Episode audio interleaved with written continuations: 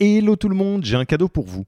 On a construit un toolkit que vous pourrez envoyer à vos managers pour qu'ils se forment tout seuls au management et qu'ils gagnent en autonomie. Concrètement, c'est une version do-it-yourself de notre programme de formation au leadership. On a pris notre formation, on en a fait une version écrite sur Notion, une version vidéo avec plus de 9 heures de bonnes pratiques managériales et même une version podcast pour devenir super fort en management en faisant son running. Beaucoup de gens vendent ce genre de truc, nous on pense que ça doit être gratuit. Pour avoir accès à tous ces bonus, il vous suffit d'aller sur www.yaniro.co slash bonus, B-O-N-U-S, et on ne vous demandera même pas votre email. Sur ce, je vous laisse avec l'épisode du jour. Cet épisode vous est présenté par Yaniro. Le métier de Yaniro, c'est de permettre aux startups de faire mieux, même avec moins, en allant chercher 100% de leur potentiel. Concrètement, quand nous ne sommes pas en train de travailler sur nos podcasts, nous coachons les fondateurs et fondatrices des plus belles startups ainsi que leurs dirigeantes et dirigeants. Nous accompagnons vos managers à développer un leadership personnel adapté aux crises et à l'hypercroissance. Et nous aidons vos équipes à traverser les inévitables crises de croissance, genre conflit entre associés, besoin de créer la culture ou besoin de construire son COMEX ou son CODIR. Si vous voulez en savoir plus, il vous suffit d'aller sur www.yaniro.co.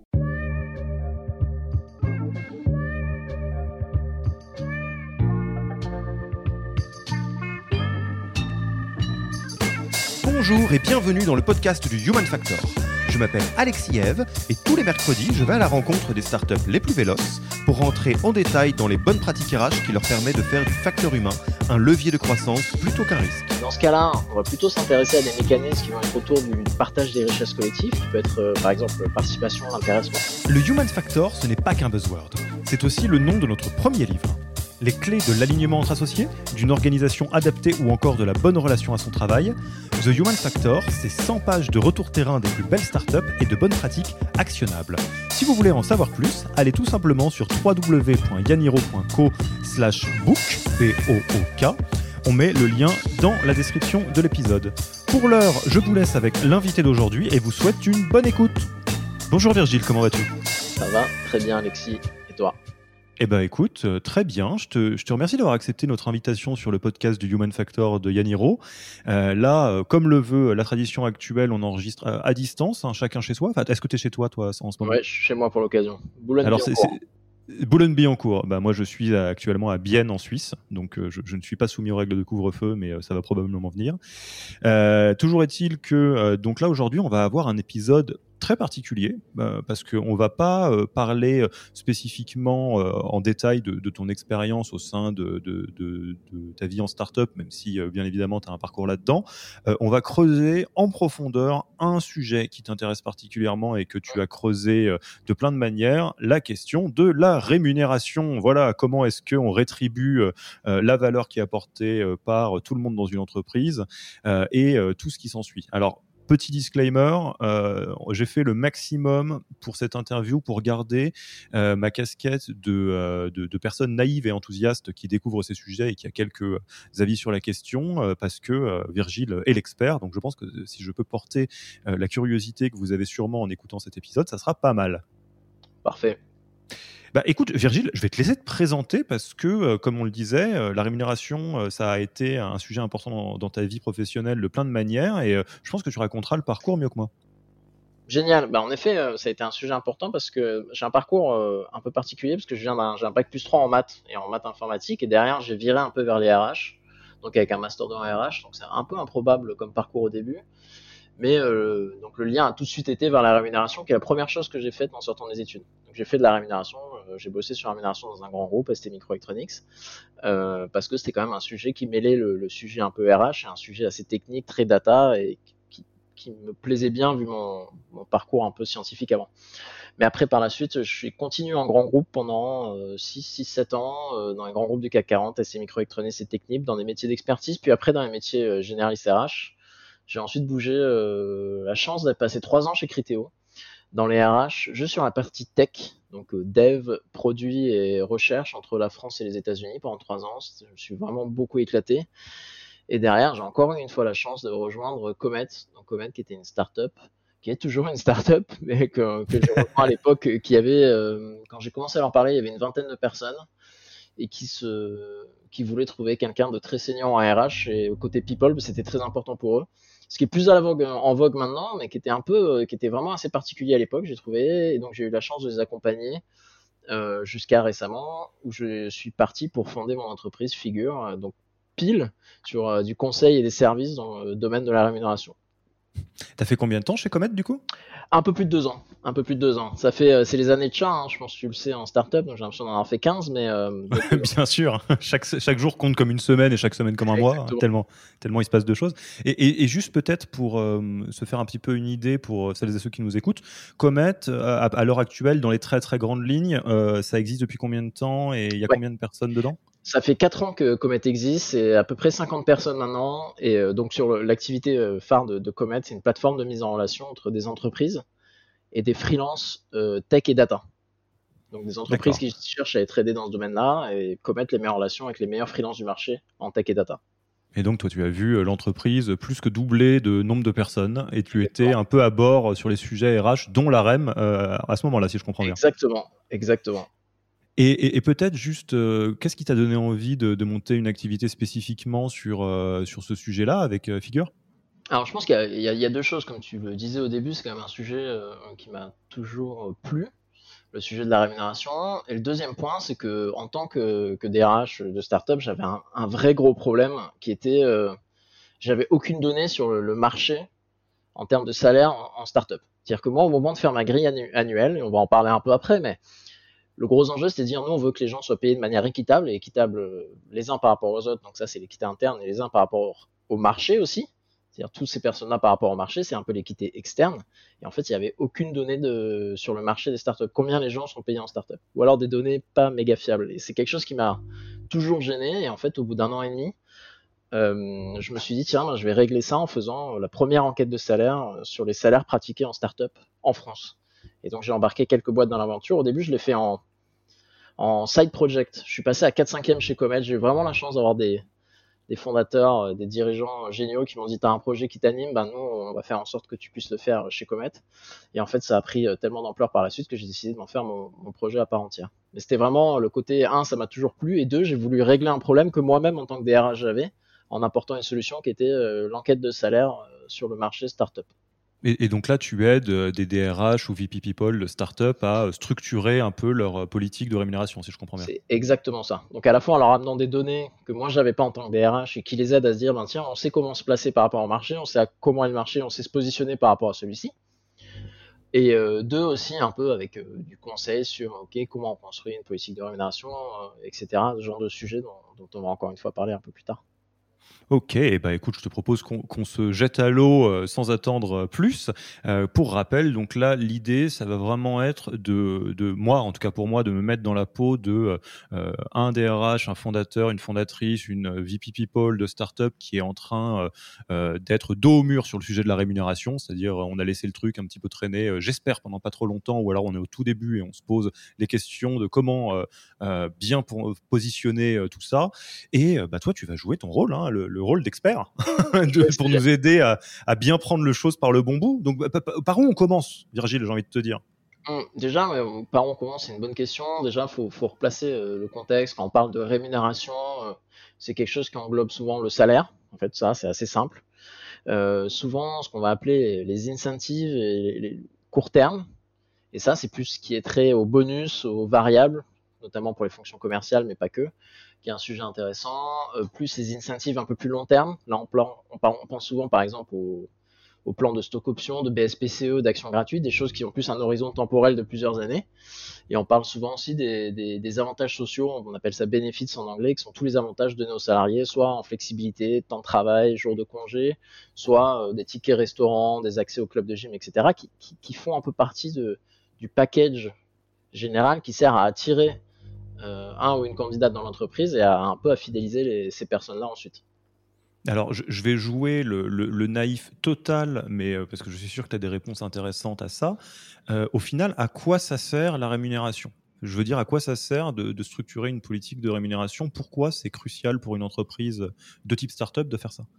C'est une super bonne question. Alors, je pense que le, meilleur moyen d'y répondre, c'est dire que si c'est bien traité, c'est pas un sujet on doit faire en sorte que ça ne soit pas un sujet. En fait, le, monde idéal là-dedans, c'est quand même un monde dans lequel tous ces, sujets-là, la rémunération, on en parle un peu à l'arrivée, On en parle quelques fois pendant la, vie de l'employé au sein de l'entreprise, mais c'est un non-sujet. C'est-à-dire que l'employé peut se dire, moi je me concentre sur ce que j'ai à faire, sur pourquoi je le fais, un peu le côté quête de sens actuel, l'alignement, valeur, etc. Mais je vais pas avoir dans un coin de ma tête, tiens, est-ce que je suis payé équitablement par rapport à mes collègues? Est-ce que je suis payé équitablement par rapport au marché? Est-ce que je suis sous-payé? Est-ce que je suis surpayé? Est-ce qu'il n'y a pas mieux ailleurs, etc. Quand ce sujet-là il est mal traité, bah, en fait cette, partie-là euh, du cerveau, ça, accapare un temps de cerveau de tout le monde dans l'entreprise, de plus en plus important, ça crée des frustrations. Toutes ces questions-là que j'ai évoquées, ces gens, les gens se les posent. Et si c'est pas très bien géré, ils se les posent souvent, ils se les posent trop souvent, et ça nuit à, leur épanouissement, à leur bien-être, au bien-être collectif, parce que ça peut créer des tensions, ça peut créer des jalousies, ça peut créer un manque de confiance entre les dirigeants et les employés. Et c'est ça qu'on veut éviter en fait. Donc si c'est bien géré, c'est pas un sujet. Ça doit être le moins possible un sujet, ça doit être un sujet qu'on aborde quelques fois quand même, mais moins le moins possible. Donc concrètement, en fait, euh, si je suis euh, soit DRH, soit euh, fondateur, fondatrice de, de start-up, et que je commence à entendre parler des sujets de rémunération, ou que je me pose la question, c'est presque qu'il est trop tard, ou que c'est le bon moment de poser, de poser les bonnes bases. Quoi. C'est exactement ça. C'est pas forcément trop tard, ça dépend comment il est amené, mais je pense qu'il faut le prendre proactivement quand même. C'est un peu ce que tu sous-entends parce que, en tout cas, si on commence à avoir les premières tensions, les premières jalousies, les premiers sujets qui ressortent, c'est souvent qu'en plus ils ont commencé bien avant, parce que quand ils commencent à être exprimés, c'est qu'ils n'ont pas été exprimés pendant un moment, et c'est que souvent un peu tard. Mais c'est jamais trop tard pour, euh, euh, s'occuper du sujet. D'accord. Donc, euh, mais en tout cas, je le range et on a eu euh, Claire euh, de, Evaneos qui a témoigné dans le même sens. Elle, elle exprimait dans ces mots-là, elle disait que la question de la rémunération, c'est pas un levier motivateur, c'est un démotivateur au sens où si la rémunération n'est pas bien traitée, ça va démotiver les gens. mais à l'inverse, une très bonne rémunération, ça va pas particulièrement motiver les gens, ça va juste éviter qu'ils soient démotivés, ce qui est déjà très bien. Hein. Mais j'aime bien cette manière de le présenter. Ouais, elle elle a, très bien présenté avec la présentation extrinsèque, intrinsèque, etc. Je suis complètement d'accord avec elle on veut, on veut faire en sorte que ce soit pas un sujet. Et pour la plupart des boîtes, c'est pas vrai pour toutes. On va en parler un peu. Il y a un côté philosophique. C'est pas ce qui veut. On veut pas que les gens viennent ou travaillent uniquement pour ça. Mais on veut que ce ne soit pas un sujet euh, qui les tracasse. Il y a des boîtes qui, qui, le font, euh, qui, pour qui c'est un sujet d'attraction et de rétention. Euh, ça fait partie de leur philosophie. Mais pour la plupart des boîtes, c'est juste, on veut en faire en sorte que ce ne soit pas un sujet justement. Alors ça c'est très intéressant et, on en parlait un petit peu. Euh, ce que tu me disais, c'est que euh, avant qu'on enregistre l'épisode, c'est que avant même de rentrer dans la question de comment je structure ma rémunération et donc quel choix j'ai pour les salaires, les bonus et tout le reste, euh, il y avait une question de se poser sur c'est quoi ma philosophie de rémunération au sein de l'entreprise et qui est nécessairement, j'imagine, corrélée avec d'autres éléments comme la valeur, la culture, enfin les valeurs, la culture, la vision, tout ça, tout ça, non? Exactement. C'est vraiment clé et ça fait ça fait parfois, ça peut paraître un peu une approche consultant, il faut se poser sur la philosophie euh, autour de la rémunération, etc. Mais je pense que pour être très pratique, il faut vraiment se poser des questions sur qui on veut être en tant qu'entreprise avant de rentrer dans le qu'est-ce qu'on fait euh, au niveau salaire, au niveau bonus, au niveau BSPCE, etc. Il y a, il plein de facteurs différents euh, que l'on doit regarder. Il y en a plein, mais au final pas tant que ça. le premier, c'est ben, à quoi est-ce qu'on a envie que notre boîte ressemble et les gens qui y participent. Est-ce qu'on a envie de créer une aventure dans laquelle les gens rentrent et viennent passer euh, Idéalement, on aimerait que tout le monde passe 5, 6, 7, 8, 9, 10 ans euh, au sein de l'entreprise? Ou est-ce que, quand on se regarde de manière honnête, et il faut le faire, il hein, faut se regarder de manière honnête, on se dit en fait, on est conscient que dans l'intégralité de l'entreprise ou dans certaines parties de l'entreprise, en fait, on est une entreprise dans laquelle les gens vont passer 2, 3, 4 ans. C'est une bonne école, on est une bonne école. Nous, on va retrouver, euh, on va pas mal s'y retrouver sur ces 2, 3, 4 années, mais au bout de 2, 3, 4 ans, on a quand même un fort turnover. Par exemple, une, boîte d'audit, hein, on est conscient que les Big Four d'audit, c'est quand même des structures de boîtes dans lesquelles il y a peu de personnes qui restent longtemps et beaucoup de personnes qui restent 2, 3, 4 ans parce que ça fait partie de. Je pense, je pense qu'ils se sont appropriés le fait que ça fait partie de leur philosophie d'entreprise. Et eh ben, selon, si on, voit des perspectives de carrière sur 10 ans et qu'on veut pouvoir les offrir à tout le monde, donc en fait, on s'approprie le fait que les gens vont rester peu de temps, on n'a pas les mêmes choix euh, de structure de rémunération derrière. De la même manière, est-ce qu'on est une boîte euh, drivée par exemple par la tech ou drivée par les sales? Est-ce qu'on pense qu'on a un produit tech génial qui va presque se vendre tout seul? D'une certaine manière, c'est un peu ce que j'ai connu chez Criteo pendant longtemps. Criteo, ça a été fondé sur la tech, sur la technologie avant tout, et euh, il y avait cette réputation qui était peut-être peut-être pas méritée de dire c'est un produit qui se vend seul. Et donc qu'est-ce qu'ils ont fait? Ils ont mis des moyens bien plus fort dans la tech et donc des salaires bien plus mmh. attractifs dans la tech. Ils ont dit, nous, côté tech, on veut être les meilleurs du marché. On veut attirer les meilleurs du marché parce que c'est le, nerf de la guerre pour nous. Donc, on veut faire en sorte qu'au niveau salaire, on soit très très attractif euh, sur cette tranche tech et peut-être qu'on sera un peu moins sur les fonctions support, un peu moins sur les fonctions sales. Au final, c'est pas trop grave. Parce qu'on pense que ce qui est important, c'est qu'on crée de la rétention et d'attraction sur la tech. Et ça, c'est une boîte, c'est une question aussi qu'elle doit se poser.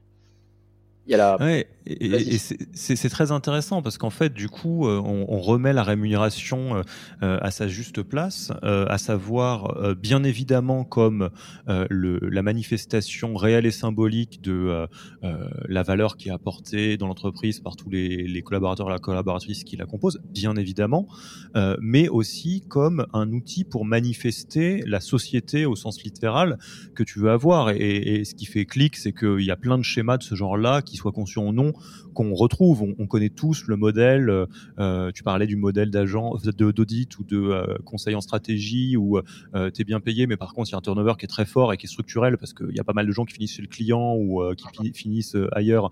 Mais on peut penser aussi aux grosses banques qui longtemps ont retenu des, gens dans des positions qui étaient particulièrement peu enviables, avec des énormes salaires, quelque chose qui marche très mal avec les, générations actuelles d'ailleurs, etc., etc. Enfin, donc et, se dire oui, moi si je veux les meilleurs tech de la place, ça commence par euh, les payer euh, au meilleur niveau possible.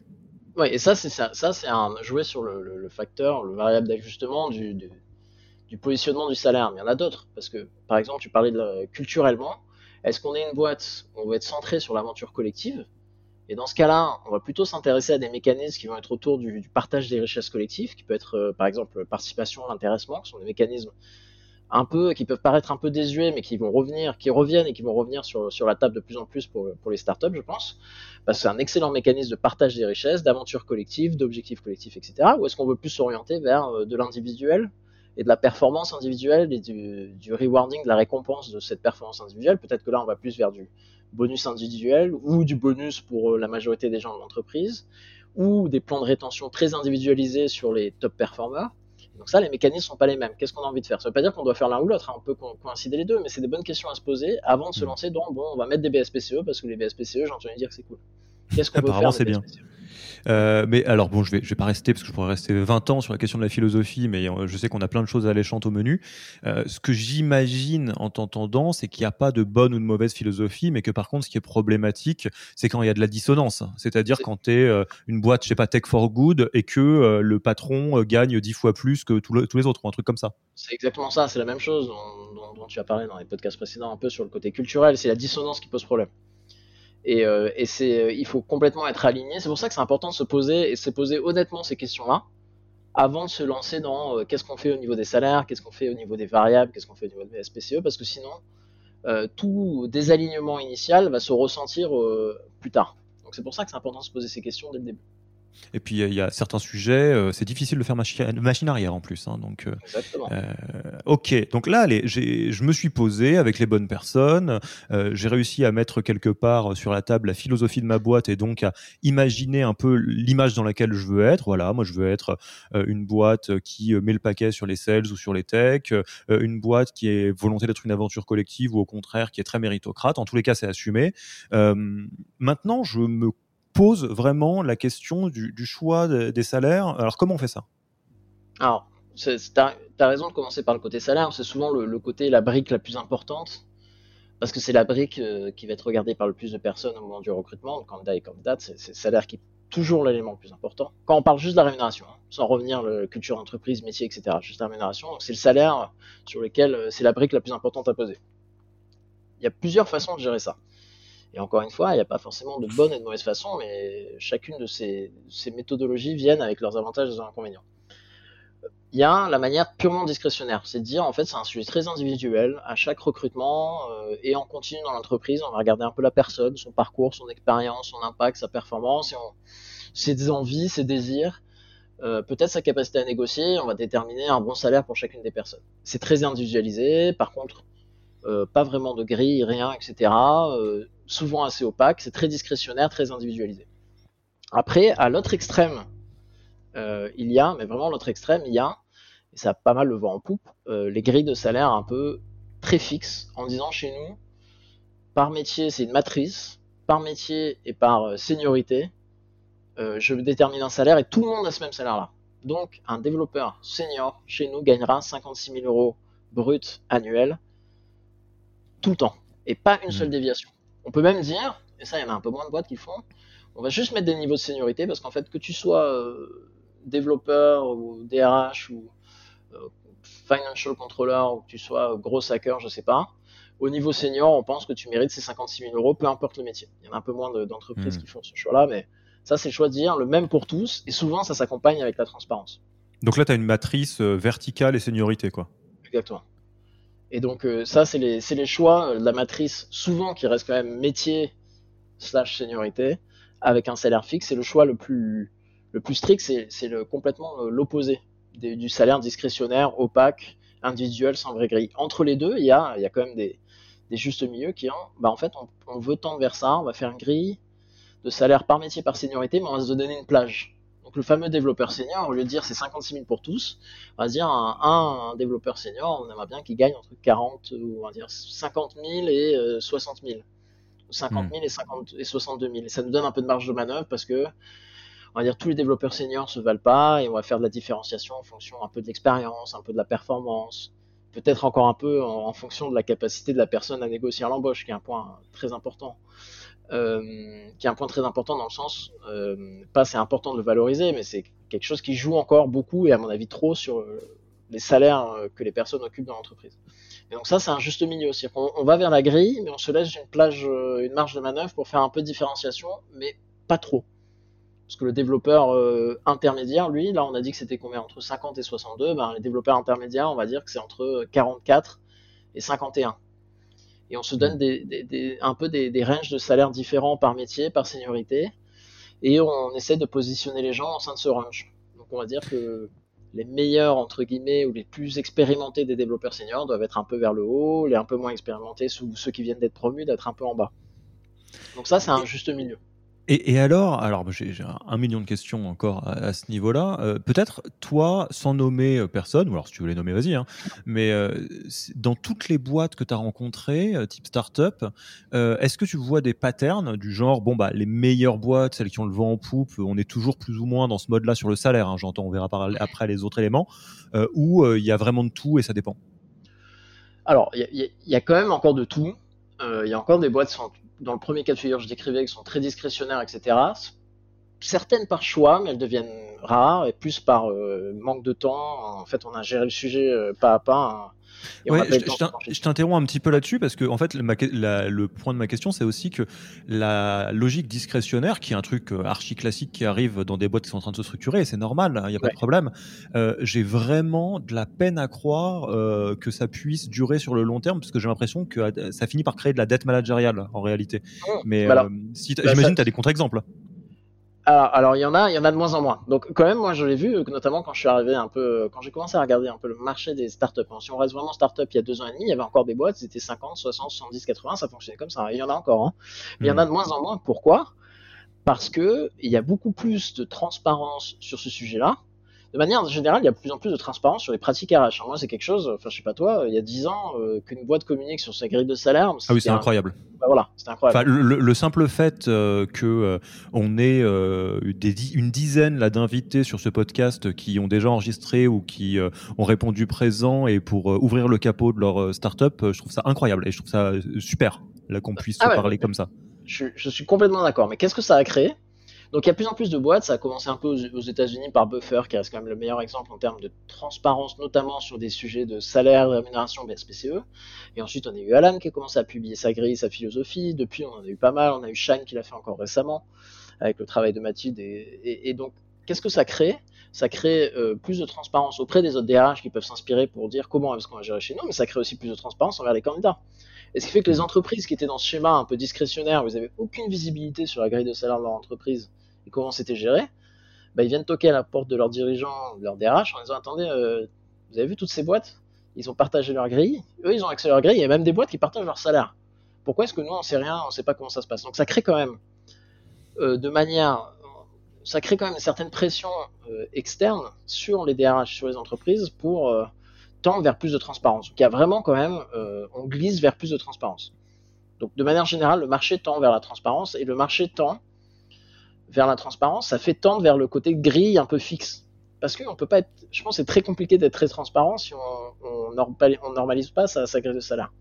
Il y a la, personne qui était très discrétionnaire, c'est très dur pour eux du jour au lendemain de dire bah non, on va être très transparent sur ce que les gens gagnent alors qu'on n'a pas trop de méthodologie, c'est un peu euh, personne par personne, etc. Non, la transparence, ça va souvent de mise avec la, structuration, et c'est plus longtemps vers le, format de grille un peu rigide, plus on est prêt à être transparent.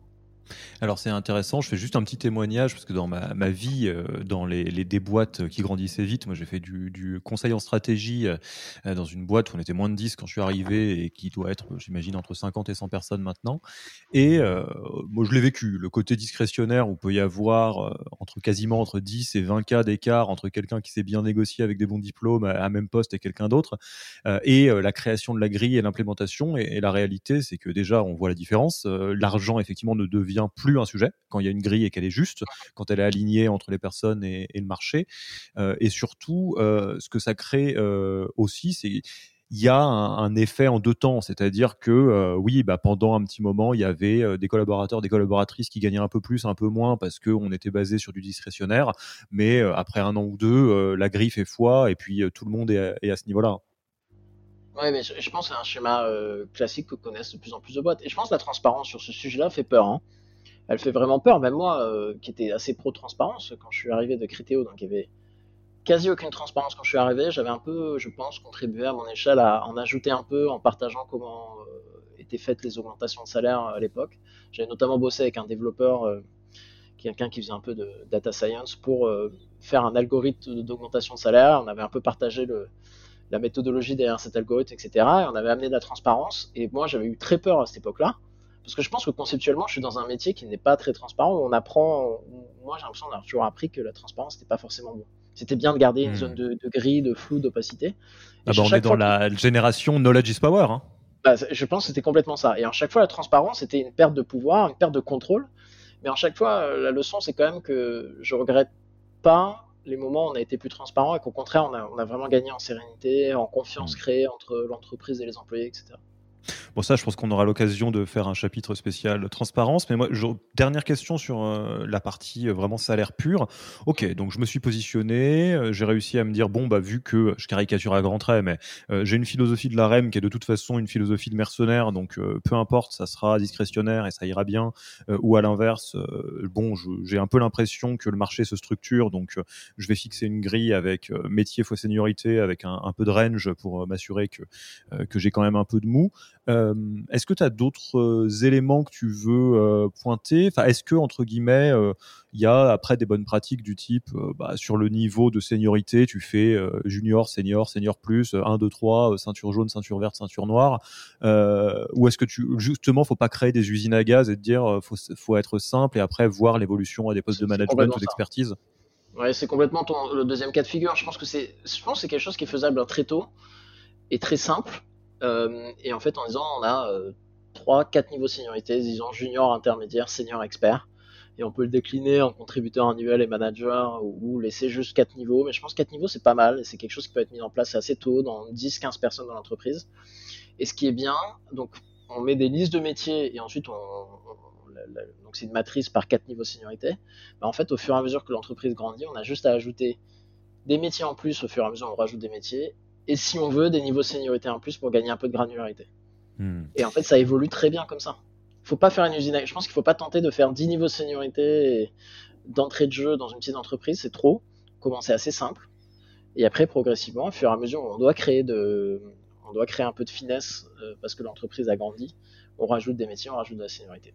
Et alors, question euh, que j'imagine sans réponse claire, euh, la seniorité, tu mesures ça comment À l'ancienneté, à, à, la performance, à, à autre chose?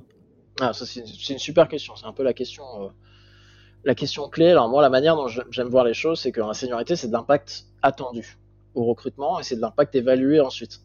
Donc, en fait, on, prend quelqu'un qui a 10 ans d'expérience et on met un certain niveau de seniorité. On, on valorise pas tant que ça ces 10 années d'expérience, on doit, on doit surtout aussi valoriser l'impact attendu. On doit se dire quelqu'un qui arrive avec ce niveau-là d'expérience, hmm. d'expérience et de compétences doit m'amener un niveau d'impact que j'attends euh, de quelqu'un de senior dans mon entreprise. Et en fait, en pratique, après en continu, c'est ce qu'on va continuer à évaluer. Est-ce que cette personne a eu un impact Et en continu, peu importe leur expérience euh, globale avant qu'ils arrivent dans l'entreprise, on doit pouvoir comparer les gens en termes d'impact qu'ils ont réussi à avoir, surtout sur des métiers similaires. Et c'est ça qui doit driver le niveau de seniorité. Hmm. Donc en fait, ce qu'on se dit en creux, c'est qu'il euh, y a une étape, qui, alors qui n'est même pas intermédiaire, mais qui est euh, à faire en parallèle à côté de la philosophie de la rémunération, c'est que si on veut avoir un système de rémunération qui a du sens, euh, on doit absolument avoir un, un, système de mesure et d'évaluation de la performance et de savoir qu'est-ce que ça veut dire la performance pour chaque job. Je pense. Et je, moi, je, pense que c'est forcément vraiment vital et qu'il y a des, boîtes qui ont toujours essayé. Il y a eu une, mouvance un peu en dehors de, il y a vraiment une vraie mouvance en dehors de la mesure de la performance. déjà, je pense que la manière dont tu géré les entretiens annuels, etc., euh, je pense que tu as connu ça, historiquement, ça avait extrêmement mauvaise presse. Il y a eu une mouvance de, on sort complètement, on mesure plus du tout la performance, on fait plus rien. Et ça a eu très bonne presse d'ailleurs. Moi, je me souviens de tous les articles qui sortaient. Euh, c'est pas Adobe euh, qui avait été fait ça. Il faut plus du tout d'entretien de performance, etc. Sauf que quand on le fait plus, génial, on le fait plus. Ça déporte quand même un sujet. C'est au moment des augmentations de salaire.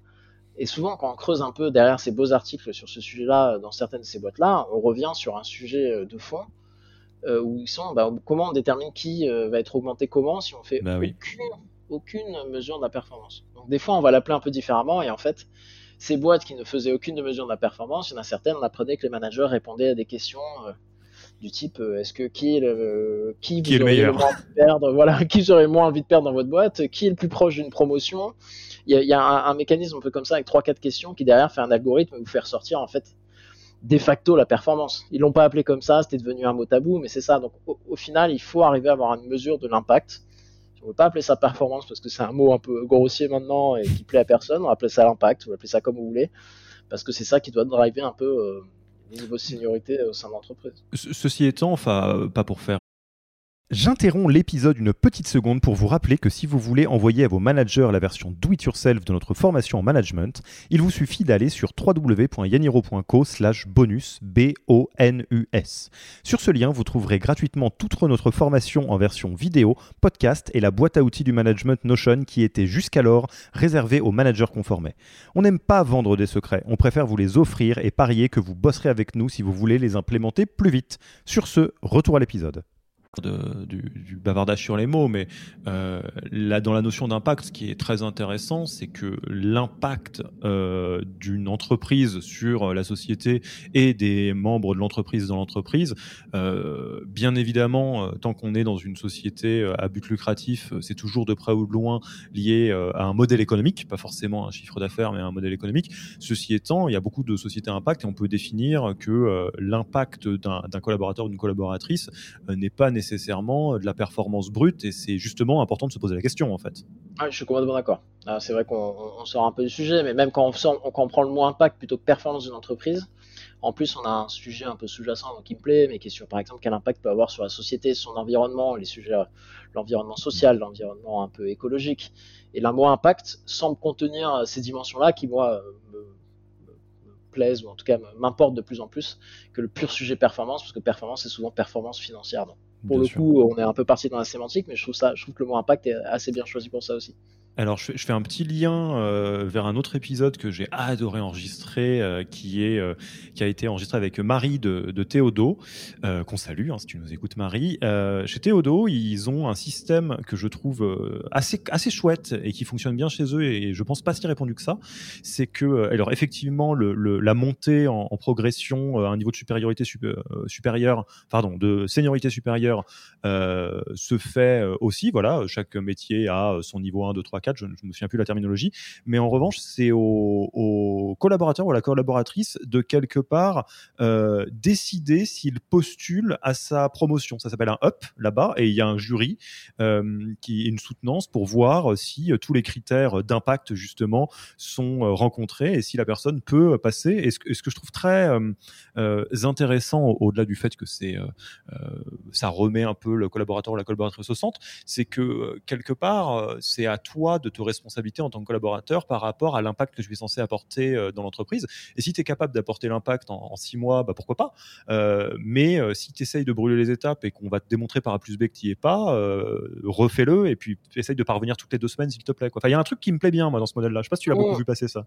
Ouais, moi j'ai vu aussi, c'est ce qu'on avait aussi chez Criteo à la tech. Hein. On avait un ce modèle-là où tous les six mois, tu pouvais postuler à une promotion et tu nominais des pairs qui allaient euh, évaluer ta, ta, demande et juger eux s'ils pensaient que tu étais prêt ou pas pour une promotion. Donc c'était le, système collaboratif, en tout cas de pas laisser le seul pouvoir de décision à un manager. Je trouve ça euh, très bien.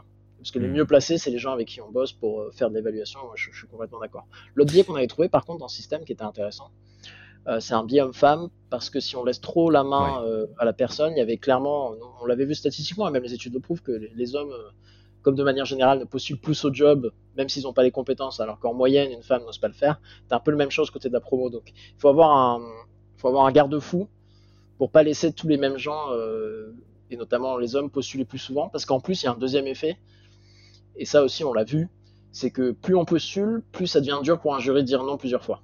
Donc entre quelqu'un qui va attendre pendant deux ans avant de postuler pour être vraiment sûr, postuler, plutôt que la personne qui, au bout de six mois, va postuler euh, tous les six mois à partir du sixième mois, bah, la troisième fois où elle arrive devant le jury, le jury va être ça va être plus dur pour le jury de, dire non à la personne. Okay, c'est deux, deux, effets-là qui sont un peu à contrer, mais je suis, sinon, sur le fond, je suis complètement d'accord. Ça reste mieux que le modèle. tous les systèmes ont des biais, mais c'est bien de souligner cela. Euh, question à 1000 balles. Euh, j'ai bien structuré mon, mon, mon, modèle, très bien. Qu'est-ce qui existe pour savoir quel chiffre je mets dans ma grille? C'est la fameuse difficulté que tu as rencontrée, toi, quand tu y étais. Quoi. Bah, comment on fait si on est en start-up On, contacte l'excellent génial Virgil Rinjar et on contacte Figure pour essayer d'avoir un benchmark. Mais non, mais moi je suis passé par là, donc on peut, euh, Bien sûr. on peut bricoler au début. Il y a des, cabinets de recrutement qui publient des, enquêtes de salaire. On avait Rodolphe Dutel, fondateur de Remotive.io, qui avait publié une feuille collaborative, déclarative où tout le monde pouvait indiquer son propre salaire. Employé de startup déclare son salaire. Judith Tripart avait piloté un, sujet là-dessus aussi, si je dis pas de bêtises. Qui, pardon? Judith Tripart, elle, avait, bah, euh, piloté un... papier là-dessus. Ouais. Exactement. Donc en fait, on a plein, on a plein de sources diverses euh, qui peuvent suffire à bricoler sa grille. Et sinon, on essaye d'appeler à droite à gauche. Encore une fois, moi, je trouve que dans ce milieu-là, et en plus que les mentalités ont changé, moi, j'ai eu moins de mal de demander à des DRH, est-ce que tu peux me partager combien tu payes tes gens? Moi, je te dis combien un peu ils sont payés. C'est un peu du bricolage. Le problème qu'il y a, c'est que c'est un peu du bricolage. Les données sont un peu moins fiables. Euh, et je trouve, c'est la pratique euh, qui existe un peu plus dans les grands groupes, de passer par une enquête un peu fiable avec du volume et un nombre de participants et des données un peu calibrées ça ajoute un peu de fiabilité et donc de crédibilité derrière. Mais euh, moi-même, j'ai bricolé pendant un moment et on peut arriver à faire une grille en, une grille en mmh. bricolant tu, tu, tu, me diras si ta boîte mail a explosé après ce podcast. et, alors, on n'est pas rentré, euh, avant qu'on passe à, d'autres sujets particuliers comme la rémunération des managers, par exemple, euh, on n'est pas rentré dans les, les, autres éléments hors salaire. Hein. Typiquement, euh, le variable, qu'est-ce qu'on en pense, les BSPCE et assimilés, les packages hors monétaire, tu parlais de, de, de l'abonnement gym, etc. qu'est-ce que tu peux nous dire là-dessus? Ok, pour aller, je pense, pour couvrir un peu tout, euh, les bénéfices, c'est très important. Maintenant, de plus en plus d'attentes. Donc, les bénéfices hors monétaire, notamment la flexibilité, ben, de toute façon, post-Covid, et actuellement, c'est en train de changer. Mais il y a un vrai push pour de la flexibilité. Donc, euh, les gens commencent à de plus en plus valoriser euh, en dehors du salaire. Est-ce que je peux faire du télétravail? Est-ce que j'ai des jours de congé? Est-ce que j'ai des jours off? Est-ce que j'ai un congé deuxième par an supérieur, même si le gouvernement va faire des, a fait des, changements là-dessus? Donc ça, ça devient de plus en plus valorisé. Donc c'est important de regarder ça aussi.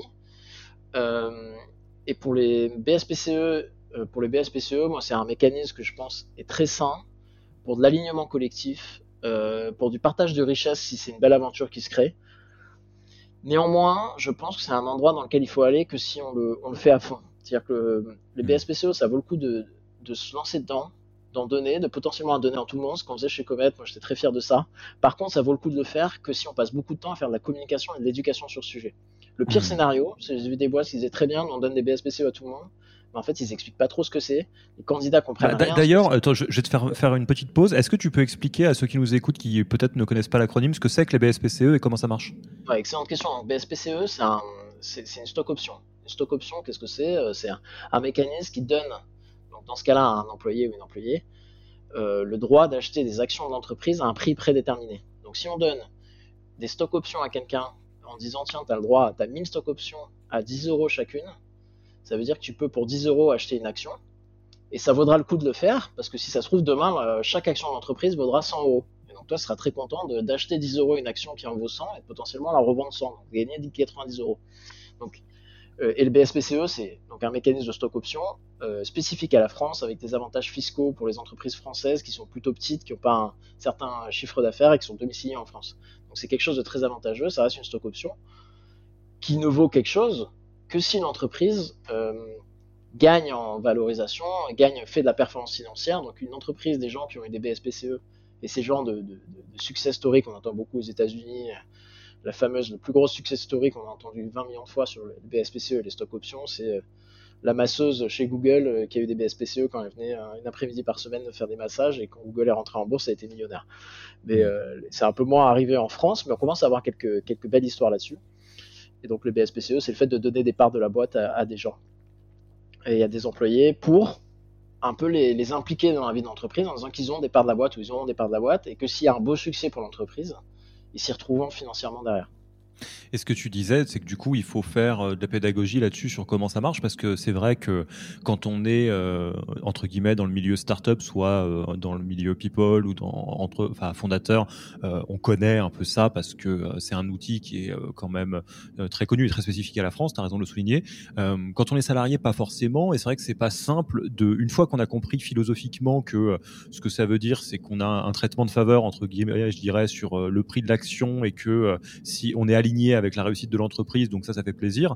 Mais après, dans la réalité, on peut se poser la question de bon, bah alors ça veut dire quoi? Ça veut dire que je récupère euh, ma mise que si on est introduit en bourse ou si on est racheté euh, Est-ce que je peux ressortir à un prochain tour de table? Est-ce que je peux revendre mes actions? Et si je pars, qu'est-ce qui se passe? Il y a tout ça du coup. Exactement, exactement, c'est tout ça. Donc c'est quand même euh, assez technique. C'est pas très simple d'approche, même si je pense que le, le, marché et les candidats de manière générale gagnent en maturité sur ce sujet. Moi j'ai vu, enfin, le niveau d'éducation d'un candidat moyen, euh, pour l'avoir un peu connu en Californie, euh, dans la BRA, est supérieur euh, à mon niveau d'éducation et à celui de la majorité des DRH en France. moi, je voyais les candidats en Californie, c'était les meilleurs à, à, comprendre et calculer des scénarios d'acquisition de stock option sur plusieurs années, de revente, de plus-value, de moins-value, d'imposition. Donc eux, ils sont très matures. En France, ils le sont un peu moins en moyenne, les candidats, mais de plus en plus, ils le sont de plus en plus et ça vaut quand même le coup de passer pas mal de temps à expliquer qu'est-ce que c'est, comment ça, comment, qu'est-ce que ça peut valoir demain, en quoi c'est intéressant. Et donc, si on veut aller dans les BSPCE, il faut passer du temps à communiquer dessus, aux candidats, à communiquer en interne, à rappeler aux gens comment ça marche, comment ça marche au sein de l'entreprise. Et là, ça peut avoir un énorme impact. Nous, c'est quelque chose qu'on a pas mal fait chez Comet, qui, je pense, avait vraiment un impact. Enfin, je sais, avait vraiment un impact sur les gens, sur euh, leur sentiment d'appartenance à une aventure collective. Hmm. Et tu disais que toi, tu es plutôt partisan de si on le fait, on le fait bien et on le fait à fond. Est-ce que tu pourrais nous donner, euh, en exemple, hein, c'est pas euh, l'étape de loi ce que tu nous dis, mais euh, peut-être un, une situation d'entreprise dans laquelle c'est vraiment malin de donner des BSPC à, tout le monde ou d'en octroyer à tout le monde, une dans lesquelles en fait il vaudrait mieux ne pas ouvrir les BSPCE parce que c'est une mauvaise idée ou c'est pas aligné, et peut-être un dans lequel ça vaut le coup de faire quelque chose d'un peu plus euh, sur mesure où on en donne à certains postes et pas d'autres, etc. C'est quoi les situations euh, ah bah, je pense que c'est euh, bon déjà je pense c'est un scénario de potentielle croissance. Enfin, tu vois les BSPCE ça, ça ne... il y a des chances que ça c'est un potentiel d'attraction et de rétention euh, que s'il y a des perspectives de croissance. Donc c'est pas mal euh, de le faire euh, au moment où on sait qu'on devrait avoir de la croissance à venir, des potentiels levées de fonds à venir, etc.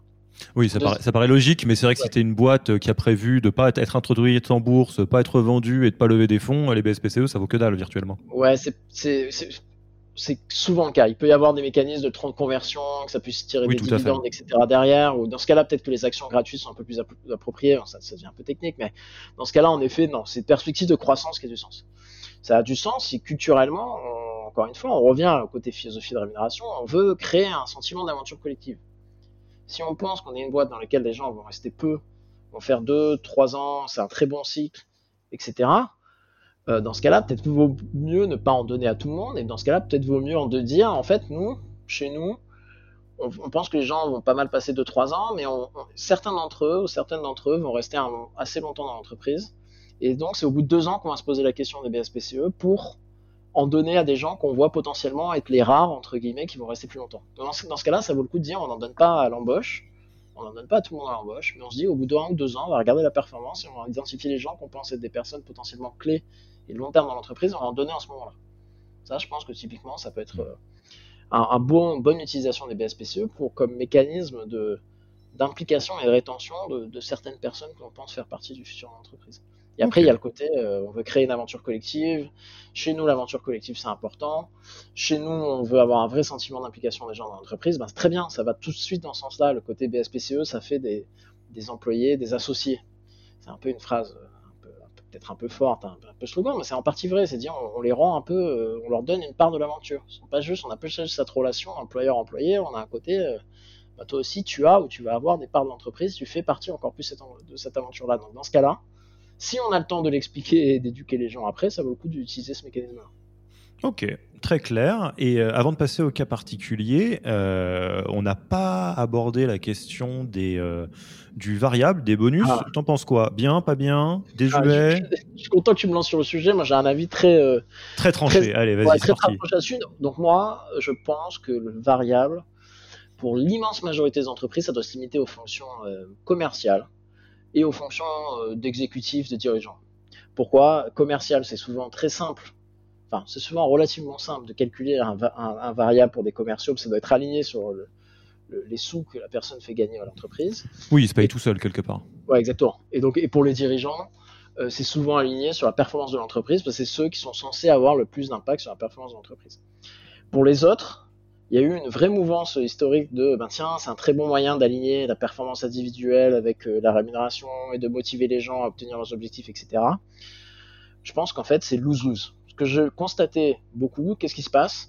En pratique, on va donner, quand on donne des variables aux gens, et notamment en tech ou des fonctions qui sont hors commerciales, euh, si on leur donne pas leurs variables, c'est perçu culturellement comme si on leur donne pas leurs variables, ben, en fait, c'est qu'il y a quelque chose qui va pas. Ouais. Et donc, euh, la symbolique se joue à l'envers, quoi. Exactement. Et donc ça devient un dû, et quand c'est pas un dû, c'est qu'il y a un problème.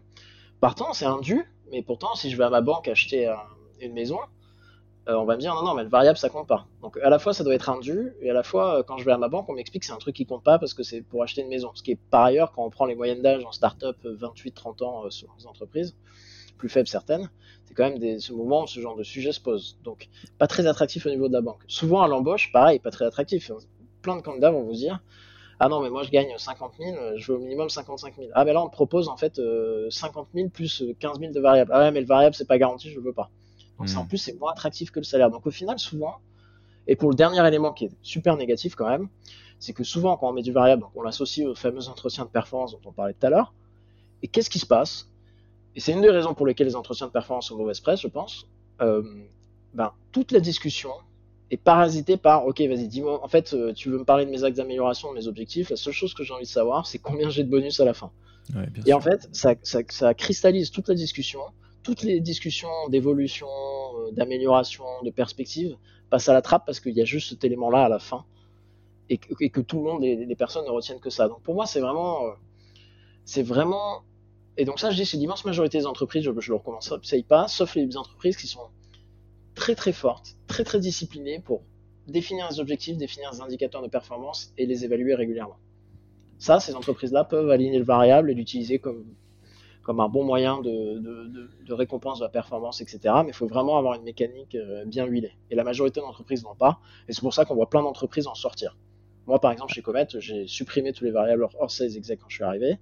Je conseille à beaucoup de DRH de le faire. Et pour l'instant, plein de DRH que j'ai vu le faire sont très contents d'en être sortis. Alors, deux, questions particulières sur les variables. Quid des entreprises euh, start-up qui euh, ne mettent pas de variables à leurs commerciaux? Ça se fait de plus en plus. Et euh, quid des variables communs, des objectifs de groupe, d'équipe ou d'entreprise, intéressement et tous ces dérivés? Alors, première question. Je, le, le, jury encore non décidé sur le côté euh, variable des commerciaux, pas de variable pour les commerciaux. Moi, je vois quand même que globalement, par rapport à il y a quelques années, on a des fonctions commerciales qui en majorité sont beaucoup moins sensibles aux variables que ce que j'avais vu moi historiquement. Donc, je pense que ça va dans une tendance où de toute façon, et on en parlait un peu tout à l'heure, tu en parlais pendant le podcast de Claire aussi, de plus en plus, enfin c'est de plus en plus, c'est de moins en moins un sujet quand même, le, variable, et les gens mmh. vont être attirés pour des questions de quête de sens, de raison d'être dans leur travail, etc. Donc c'est moins en moins attractif, même pour les commerciaux, la question du variable. Donc le, le fait de ne pas en donner, c'est c'est un gros changement, mais ça va dans une tendance générale de c'est moins en moins intéressant et c'est moins en moins important pour attirer des commerciaux d'avoir un énorme variable qu'ils peuvent avoir. Pour, pour autant, je trouve que moi, je trouve ça quand même utile pour pas mal de profils commerciaux. Donc j'attends de voir comment ça évolue. Je veux dire, non décidé. transformation en cours, difficile de savoir. Exactement. Je, je suis assez d'accord. J'attends de voir. Mais le, sur le deuxième point, je suis 100% pour par contre. Cette mouvance de dire, ok, par contre, on peut mettre des variables d'équipe. Et je le disais, j'en parlais un peu tout à l'heure, intéressement, participation, ça va complètement dans ce sens. Très bon moyen d'aligner les équipes sur des objectifs communs. De se dire, on peut se donner une raison temporelle qui est à l'année, qui est au semestre, etc. Et de dire, euh, bah, tenez, voilà notre objectif sur ces six mois-là. Et on n'en met pas 15, on en met un, on en met peut-être deux, parce que c'est vraiment notre cheval de bataille. Et si on l'obtient, tout le monde gagne. Hmm. On peut même le faire par équipe ou au sein de l'entreprise directement. On peut le mettre donc dans un plan, euh, d'un accord d'intéressement. Et ça, c'est génial pour faire de l'alignement d'équipe, pour faire de partage des richesses. Il y a un truc que quelques boîtes ont fait. Nous, on a mis en place chez Comet aussi, qui est assez simple, qui est de dire, par exemple, on vise un certain chiffre d'affaires. Une partie de ce qu'on fait au-dessus de ce chiffre d'affaires cible sur l'année, on le redistribue à l'équipe. Et on le redistribue soit en proportion du salaire, soit, ce que je trouvais bien, ce qu'on avait fait, en prorata temporis dans le sens juste euh, temps passé par la personne. Quel que soit ton salaire, euh, si tu as fait un an dans la boîte, tu auras le même montant de cette redistribution des richesses qu'une autre personne. Donc ça, moi, une manière pense euh, philosophiquement de dire on est tous là pour apporter de la valeur, chacun dans ce qu'on est en train de faire. quoi. Exactement. Et ça, je, ça, je vois gagner en popularité et je pense que ça va continuer à gagner en popularité parce qu'on reste quand même dans cette tendance de aventure collective, partage des richesses, etc. Alors, je pense que là, on a fait un bon tour sur euh, les, différents aspects et effectivement, hein, les, bonnes pratiques, je les retiens. Au-delà de, de, te passer un petit coup de fil, c'est toujours bien d'aller euh, échanger avec euh, les, boîtes d'à côté pour voir ce qui se passe. Hein. C'est un peu la raison d'être de ce podcast sur la REM et sur le reste. Il y a beaucoup de cas particuliers dont on pourrait parler. on pourrait parler de comment on gère le remote avec le fait que le coût de pouvoir d'achat est, plus élevé hors Paris qu'à Paris. On a un peu parlé de la transparence sujets qui sont compliqués. Moi, il y a deux sujets dont j'aimerais bien qu'on parle, parce que je regarde aussi un petit peu l'heure qui tourne. J'aimerais bien qu'on parle de la, euh, la position que tu as sur la rémunération des managers, euh, qui est un, cas un peu particulier, donc tout un chapitre. Et il y a un autre sujet qu'on a très légèrement abordé tout à l'heure, qui moi m'intéresse beaucoup, c'est la question de l'inégalité presque structurelle euh, de salaire homme-femme et de qu'est-ce qu'on peut faire ou qu'est-ce qui doit être fait sur les grid REM, selon toi, pour endiguer ça correctement Allez, Trop bien. Tu, tu, commences par lequel? Euh, Je commencer par le, le plus simple, je pense, à traiter que celui des managers, euh, où j'ai beaucoup changé là-dessus. Donc j'ai beaucoup changé. Historiquement, j'étais très aligné avec une mouvance qui, je pense, est assez commune à plein d'entreprises et assez communément acceptée, qui est de dire on veut pas faire trop de bonus, trop de primes, trop d'avantages financiers pour les managers, parce qu'on veut que il y a deux, façons d'évoluer dans l'entreprise en tant que contributeur individuel et en tant que manager. Les deux se valent.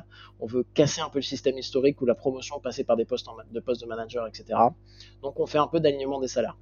C'est notamment ce qu'on avait fait chez Criteo et j'en étais très content. Néanmoins, je change un peu d'avis là-dessus.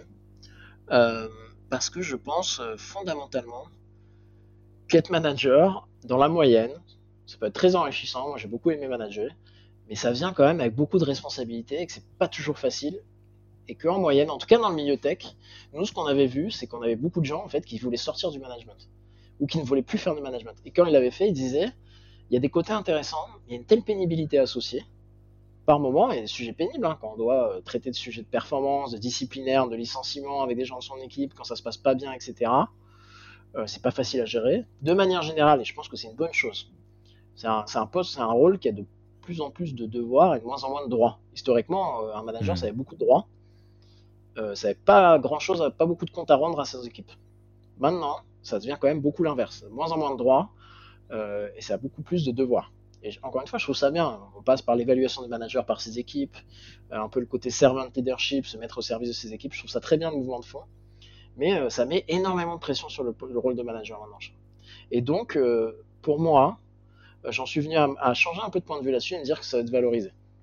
Parce que si je refais une aparté, en plus juste sur ce, ce, thème-là, mais moi je trouve qu'il y a un vrai paradoxe en, ce moment. On, est vers un, vrai mouvement de les gens veulent avoir de plus en plus d'autonomie, euh, de liberté, de prise d'initiative, etc. Néanmoins, en parallèle, on voit beaucoup plus de, encore une fois, de mise dans le viseur des managers, dans le sens, euh, c'est les managers qui doivent m'expliquer, c'est l'entreprise ou les managers qui doivent me donner mes chemins de carrière, mes hmm. perspectives d'évolution, le feedback, le comment je veux me développer, etc. Je trouve que c'est assez intéressant comment ces deux mouvances sont un peu paradoxales. C'est-à-dire qu'il y a un côté presque déresponsabilisant dans la gestion de sa carrière. On dit à la fois les gens ils veulent plus d'initiative, plus d'autonomie, mais à la fois c'est au manager de donner le feedback, d'expliquer la carrière qui va venir auprès de chaque personne, etc. je fais un petit aparté, mais je trouve que en partie à cause de ces raisons-là, ça devient de plus en plus dur d'être manager. Et donc maintenant, je reviens un peu sur mon, m'a pris mon point de vue historique et je pense que il y a une certaine forme de responsabilité, de pénibilité, le mot un peu fort, mais, mais honnêtement par moment un peu de pénibilité qui vient avec le rôle de, manager et que donc ça doit être valorisé au, hmm. au niveau rémunération. Pour moi, c'est pas bête de dire qu'à des niveaux quasiment équivalents, il y a un peu une prime au management d'équipe, en espérant que ça ne soit pas la raison pour laquelle les gens veulent devenir manager. Ouais, ce que je comprends euh, qui a motivé ton, ton évolution d'opinion là-dessus, euh, c'est que tu as, euh, vu des situations dans lesquelles c'était pas le paradigme, qu'il y avait un paradigme d'évolution de, carrière possible dans l'expertise d'un côté et dans le management de l'autre, mais que tu voyais que les managers, enfin si j'ai bien compris, ne restaient pas en fait, que c'était trop dur. Ah ouais, chez, ce c'est clairement chez Critéo, on était venu à un, moment, on avait du mal à recruter le premier niveau de management qui était le niveau de lead. On avait du mal à en faire venir. On en avait qui venaient et qui disaient, en fait, merci. Ça, hein, mais, ça vaut pas la peine. Ah ouais, non, non. Mais en plus, vous me dites que je, je gagnerai un niveau salaire. Moi, je repasse contributeur individuel. Entre guillemets, c'est plus tranquille.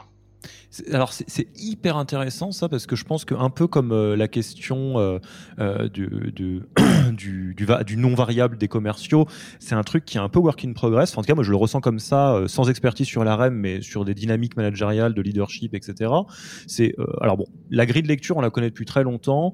C'est on a beaucoup critiqué le fait que l'évolution de carrière dans le milieu du travail, ça veut dire le management globalement. Ce qui est idiot parce que le management, c'est un métier, le leadership, c'est un métier, et euh, il y a des gens qui s'épanouissent là-dedans, il y a des gens qui s'épanouissent moins et qui s'épanouiront beaucoup plus dans une position d'expertise. Soit.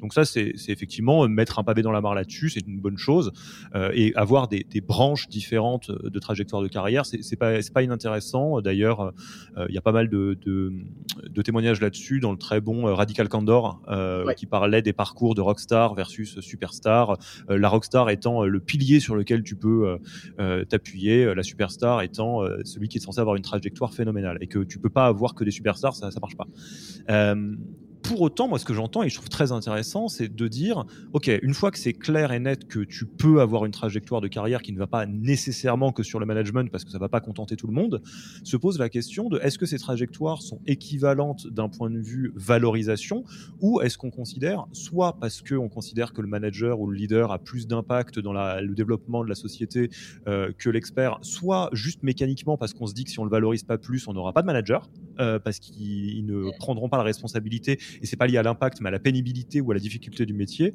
Euh, je trouve ça passionnant et j'ai un peu l'impression que, que chacun euh, doit se poser la question dans, sa barque en fait. Et, je suis d'accord, je pense que sur ça, comme sur le variable, comme tu disais, on a toujours des mouvements de, balancier face à une situation. On a toujours un mouvement complètement extrême qui, qui arrive et qu'au final, on va se recentrer sur un juste milieu. Moi, c'est mon point de vue. Donc, c'est pour ça que le variable des commerciaux, work in progress, c'est un vrai extrême. J'ai l'impression, si je devais faire un pari, on va se recentrer sur un juste milieu qui sera euh, moins important que par le passé, mais quand même existant. C'est pareil sur le, management, je pense qu'on est parti sur un juste milieu de pure équivalence, mais qu'on va, on va, revenir euh, doucement vers un, entre-deux entre l'ancien monde et le nouveau monde, entre guillemets. Ok, bon, donc on laisse le dossier ouvert et, on l'écrit tous ensemble. Dernier euh, dossier chaud, la, question du plafond de verre, de l'inégalité de salaire euh, euh, des femmes. Déjà, est-ce que, est que en start-up on fait mieux que la moyenne ou pas tant que ça, si on est très honnête? Pas forcément tant que ça, non, je pense. D'ailleurs, Judith Ripin, donc, a lancé, qui était ta première interviewée, si je ne me trompe pas. Tout à fait, absolument, on la salue. après, a sorti un excellent livre blanc sur la diversité, la diversité en start-up auquel j'ai eu la chance de participer et, qui traite en partie ce sujet-là. Et donc non, je ne pense pas que les startups soient nécessairement euh, des bons élèves. Et pourquoi? Parce que je pense qu'une des premières causes de l'inégalité salariale, enfin, une des causes de l'inégalité salariale, euh, c'est euh, notamment la fixation du salaire à l'embauche. Hmm. Et, les, et les écarts qu'ils peuvent avoir au moment de cette détermination du salaire à l'embauche. Et une des écarts, enfin, ces écarts arrivent souvent, ou arrivent le plus dans les moments où le, processus de détermination de salaire embauche est discrétionnaire. C'est un peu le cas de figure qu'on discutait, euh, dont on parlait au, début là. Et donc, plus c'est libre, plus on va laisser euh, le salaire se déterminer un peu par, euh, capacité de négociation du ou de la candidate. Et donc, on sait qu'en moyenne, et ça en plus à ça, donc Edith Zeller de chez Avisio a fait un post là-dessus. ils ont pris des datas de, gens qu'ils ont pu interviewer, ils ont bien pu montrer qu'en moyenne, dans les candidats des, dans les candidats qu'ils avaient interviewés, bah, les candidats, les candidates en tout cas étaient bien plus prêtes à remettre en cause leur salaire, à ne pas augmenter leur salaire pour rejoindre un poste, alors qu'en moyenne, les candidats hommes, eux, étaient beaucoup plus moins prêts à le faire et demander en moyenne beaucoup plus d'augmentation lors de leur prochain job. Donc plus on laisse place à la négociation, plus c'est prouvé qu'on va créer mmh. des inégalités de salaire à l'entrée, à, poste équivalent, seniorité, compétences équivalentes entre hommes et femmes. Et donc comme en startup, il y a quand même beaucoup moins de processus de grille de salaire établi, surtout très tôt dans les startups, que dans les plus grands groupes. Il y a plus de place à la négociation et donc je pense qu'il y a plus d'inégalités salariales euh, dans les startups euh, un peu alors, euh, dans leurs premières années si on met pas trop de garde-fous derrière. Donc, je pense que c'est c'est un, élément très fort qui fait que c'est pas forcément les bons élèves là-dessus. Et en plus, il faut vraiment garder en tête que les salaires à l'embauche sont vraiment déterminants pour le suite de la carrière, parce que quand on prend des budgets d'augmentation moyens de 2, 3, 4% par an, s'il y a une inégalité, salariale, forte à l'embauche entre un homme et une femme à poste équivalent, ben, ça va être très compliqué de, la, de de réduire cette inégalité euh, avec des budgets qui sont de l'ordre de 2 à 4%. Si une personne est rentrée à 60 et l'autre est rentrée à 52, 1000 euros, 50, 52 000 euros annuels et 60 000 euros annuels, bah, 8 000 euros de salaire à coût de 2 ou 3, 4% d'augmentation, c'est très dur à résorber. Donc, hmm. euh, je pense que c'est un effet très important et c'est une des raisons pour lesquelles euh, les entreprises doivent très tôt se poser les questions de comment on fixe ses salaires, est-ce qu'on doit faire une grille, sur quels éléments objectifs sont basés notre, sont, est basée notre grille et quelle place on laisse à la négociation à l'embauche, mais même en continu. Parce qu'en France, on, on, parle souvent de, d'augmentation annuelle et de négociation annuelle de salaire. Oui. Et donc, euh, ça, c'est une partie euh, très importante sur laquelle les entreprises ont un vrai impact. Après, euh, ça explique qu'une partie des inégalités. Hein. Moi, c'était le, sujet de, de, ma sortie de ma thèse de stage, hein, l'inégalité salariale homme-femme. Donc, ça, ouais, aujourd'hui. toutes les restes, la principaux, enfin, le reste des écarts, c'est souvent des conséquences de mots plus profonds. Enfin, c'est-à-dire les écarts de salaire homme-femme sont souvent des symptômes d'une maladie plus profonde.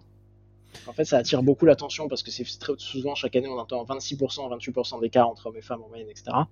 Mais c'est souvent des symptômes de maux plus profonds qui sont les plafonds de verre. Tu l'as mentionné.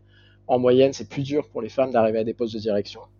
Et ça, on le voit dans toutes les entreprises euh, euh, en France et on le voit aussi même dans la proportion de femmes parmi les COMEX de la plupart des, des startups, même des startups aussi, vraiment.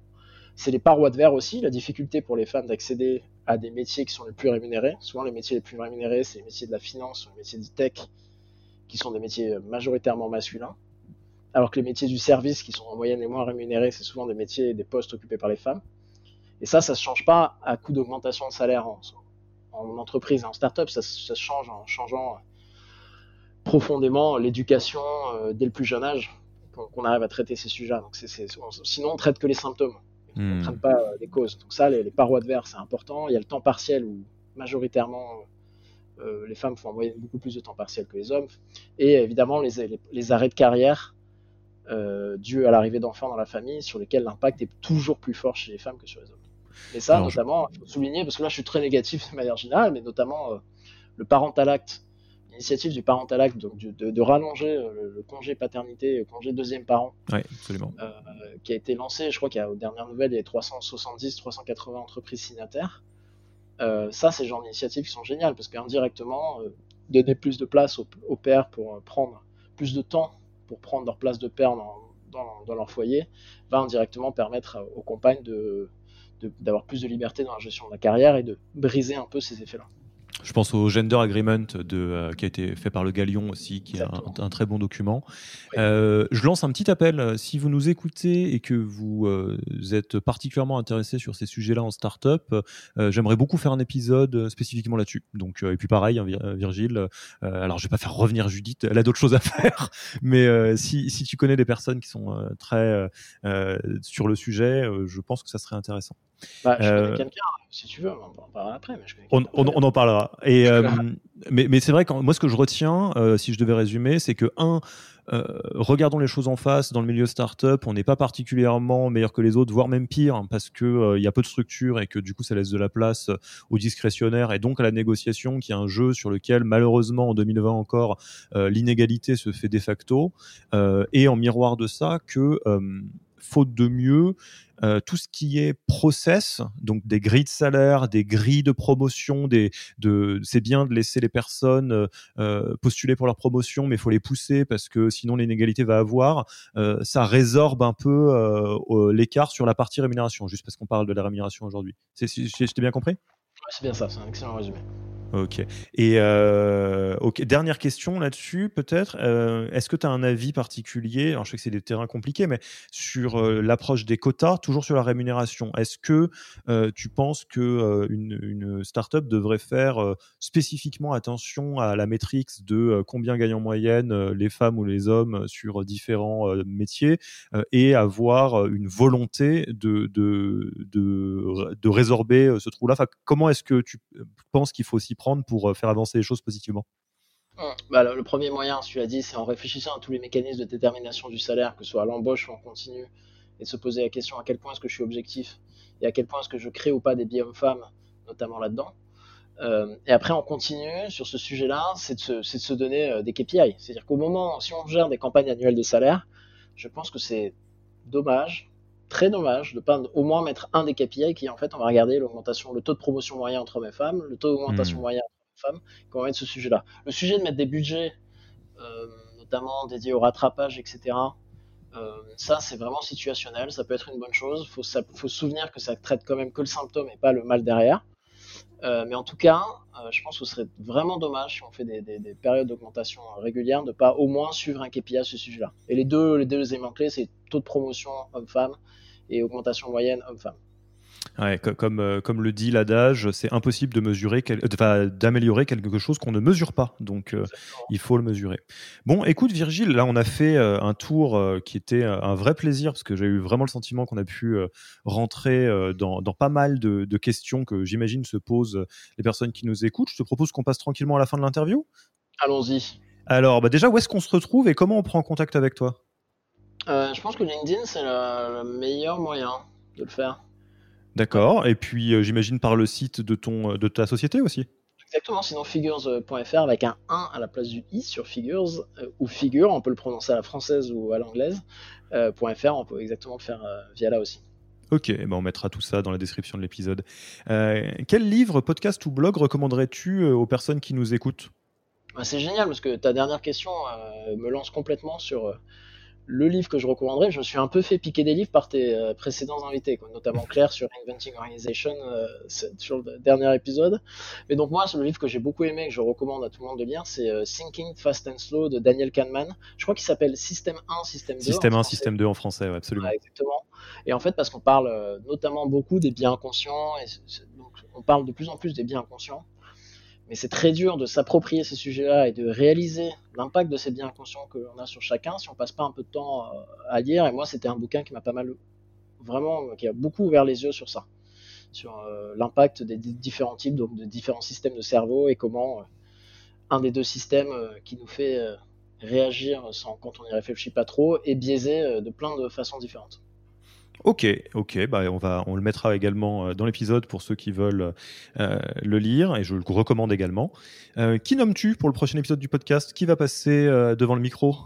Ah bah encore une fois, tu as fait la passe décisive tout à l'heure en parlant de diversité. Je pense que Pauline Bergeret, qui a été RH chez AXA pendant de longues années et qui après a fait pas mal de temps chez Algolia aussi, est la meilleure personne que je connais sur ce système de la diversité. À chaque fois j'en parle un peu avec elle je me sens euh, très bête, ce qui est une assez bonne chose. Je pense qu'on ferait un super euh, invité sur ton podcast. D'accord. Donc, donc, en deux temps, déjà, euh, Pauline, c'est probablement quelqu'un qu'on aimerait avoir sur le podcast. Et deux, si on veut faire un épisode spécial diversité, Pauline serait probablement une, une, une, bonne porteuse de ce sujet, si je comprends bien. Exactement. Win-win. Ok, bon, bah, Pauline, euh, tu ne le sais pas encore, mais je suis en train d'essayer de faire un, mail d'intro via Virgile pour te rencontrer. Ah, ok, j'espère vraiment qu'on pourra faire cet épisode. Écoute, Virgile, c'était un vrai plaisir d'échanger avec toi sur cet épisode spécial. On n'en a pas fait beaucoup pour l'instant des épisodes qui rentrent en vertical, donc euh, n'hésitez pas à nous envoyer des petits messages par les commentaires euh, de, votre appli de podcast ou par mail sur si vous voulez qu'on en fasse d'autres ou si vous préférez vraiment les témoignages spécifiquement dans une entreprise. Euh, mais en tout cas, merci beaucoup pour ton temps et puis je te dis à, très bientôt. Merci à toi, Alexis. C'était un, vrai plaisir de, pouvoir participer. C'était un vrai plaisir aussi de pouvoir écouter. Donc, merci d'avoir lancé cette, cette podcast. et on n'a pas fini. On est, on est encore très excités sur les prochains épisodes. Génial. Allez, à la prochaine. Au revoir, Alexis. Merci d'avoir écouté cet épisode. S'il vous a plu et que vous ne voulez rater aucun nouvel épisode, abonnez-vous à la newsletter en allant sur le site www.yaniro.co. Et à mercredi prochain pour le prochain épisode. Merci d'avoir écouté cet épisode. Petit rappel, si ce n'est pas encore fait, pour accéder à notre formation au management dans sa version gratuite, il vous suffit d'aller sur www.yaniro.co bonus, B-O-N-U-S. Vous y trouverez gratuitement toute notre formation en version vidéo podcast et la boîte à outils des meilleures pratiques du management dans un Notion récapitulatif. Et on ne vous demandera même pas votre email. Profitez bien de cette formation gratuite, envoyez-la à tous vos managers et à mercredi prochain pour un prochain épisode.